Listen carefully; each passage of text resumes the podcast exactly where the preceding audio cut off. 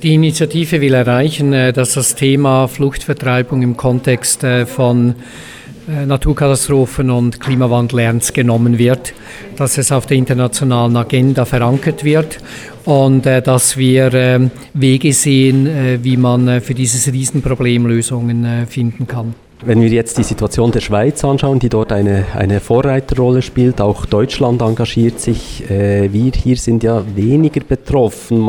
Das, was ja passiert mit dem Klimawandel betrifft dann den Pazifik, betrifft vielleicht äh, Zentralamerika.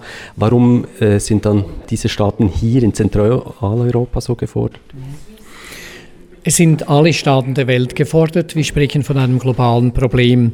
Äh, zwischen 2008 äh, und 2014 äh, mussten mehr als 180 Millionen Menschen wegen Naturgewalten fliehen.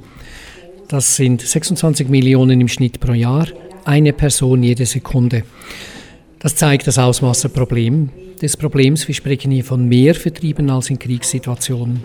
Zweitens wissen wir, dass im Kontext des Klimawandels Naturkatastrophen zunehmen werden. Und unter diesem Gesichtspunkt ist es ein äh, globales äh, Thema.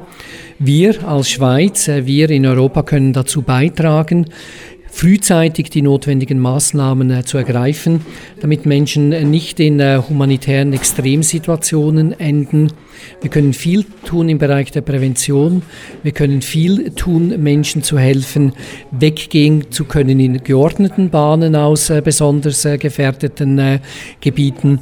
Wir haben im Moment die großen Verhandlungen in Paris über ein neues Klimaübereinkommen und das ist genau der richtige Zeitpunkt, um das Thema dort zu verankern. Wir wissen auch nicht, äh, wie viele Menschen, vor allem aus Westafrika, unter den Wirtschaftsflüchtlingen, die übers Mittelmeer kommen, nun ähm, nach Europa kommen, weil sie aus äh, Dürregebieten äh, stammen, in denen es keine Lebensgrundlagen mehr gibt. Das Thema kann auch für uns aktuell werden. Auch wir sollten darauf vorbereitet sein. Im Moment ist der Status des Klimaflüchtlings noch umstritten. Die Flüchtlingskonvention von 1951 sieht diesen Status oder anerkennt diesen Status noch nicht. Muss da was geändert werden oder wird es nicht einfach politisch zu schwierig im Moment? Noch einen Grund für die Anerkennung von Flüchtlingen zu schaffen. Im Moment hätte eine Änderung der Flüchtlingskonvention, ein Zusatzübereinkommen politisch keinerlei Chance. Man muss sich auch fragen, ob das die richtige Lösung äh, wäre. Wir haben gesehen, die Unterschiede zwischen den Regionen sind enorm. Das Problem des steigenden Meeresspiegels im Pazifik lässt sich nur schwer äh, vergleichen mit Dürre in Ostafrika. Deshalb ist es erstens besser, wenn Lösungen auf regionaler Ebene gesucht werden, um wirklich auf die konkreten Herausforderungen reagieren äh, zu können. Zweitens haben wir auch gesehen, dass äh, in äh, Situationen von äh, großen Katastrophen, welche die betroffenen Länder nicht selber bewältigen können, Staaten durchaus zur Aufnahme bereit sind. Was sie nicht wollen, ist eine generelle äh, rechtliche Verpflichtung. Aber äh, mehr als 50 Staaten haben in den letzten Jahrzehnten solche Menschen bei sich äh, aufgenommen auf der Basis äh, von nationaler Gesetzgebung oder auf der Basis von Ad-hoc-Praktiken.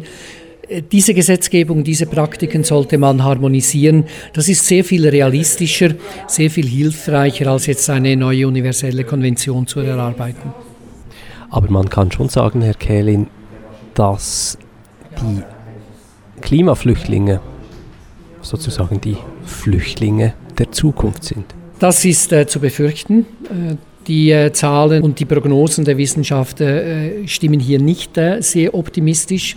Wir wissen, dass Naturereignisse zunehmen, immer mehr Menschen betreffen. Wir ähm, haben die Prognosen, dass ähm, mit der globalen Erwärmung Meeresspiegel steigen werden. Ein Meter plus bedeutet 150 Millionen Menschen müssen ähm, wegziehen, weil ihr Land nicht mehr bewohnbar ist. Ja, wir denken, dass dass das Thema aktueller werden wird und dass es deshalb angebracht ist, bereits jetzt heute uns Gedanken zu machen, was man tun kann. Und unsere Agenda zeigt eben die ähm, Instrumente, die bereits jetzt zur Verfügung stehen. Es braucht den politischen Willen, die umzusetzen.